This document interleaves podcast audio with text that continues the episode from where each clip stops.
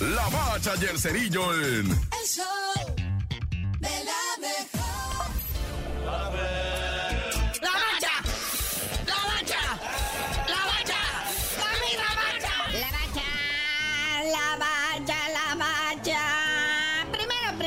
primero, el rey de los deportes, porque es el rey y los astros de Houston ahora palean a los Phillies de Filadelfia.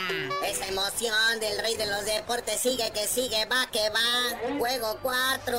Como bien dices, ahora la paliza se invierte, ¿verdad? 5-0 ahora por los Astros de Houston a los Phillies de Filadelfia. Esto pone a la serie al parejo 2 a 2, dos juegos por bando. Recordemos que es a ganar 4 de 7, pero las hostilidades del juego 5 siguen hoy en Filadelfia. El último de la serie en Filadelfia, 6 de la tarde con 3 minutos se canta el play ball. Luego ya mañana tocaría descanso y para sábado o domingo en caso de ser necesario sabríamos quién es el campeón del clásico de otoño en esta serie mundial de las grandes ligas de la gran carpa, como dicen los que le saben a esto. Oye, mi querido carnaval, pero qué rollo con la UEFA Champions League, ya se acabó esto y apenas vamos a octavos de final, no bueno, 16 equipos pasaron, menos el Ajax. Nah, ya. Oye, sí, la UEFA Champions League ya llegó al final de su jornada 6. De 6 acaba la fase regular.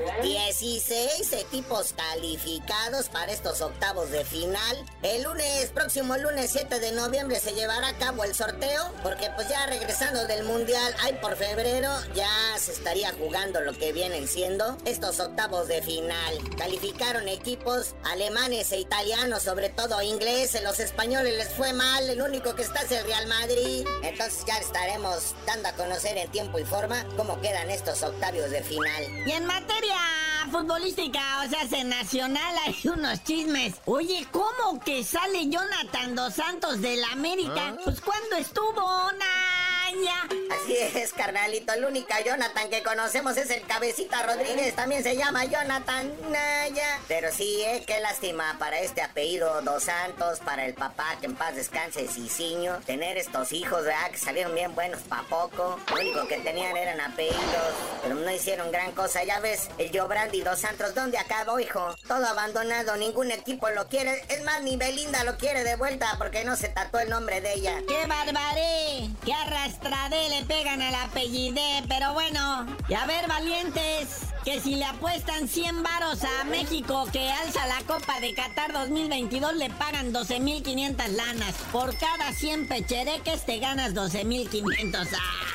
¿Cómo está eso, padre? Pues no estamos tan mal, ¿verdad? Le dan el lugar 16 a México de favorito para ganar, alzar la Copa de Qatar 2022. En caso de apostarle de 100 lanas, como dice aquí el buen cerillo, te da 12.500, ¿eh? Te puede ser un buen billete ahí, digo, en caso de que México sea campeón. Porque los favoritos son Brasil, Francia y Argentina.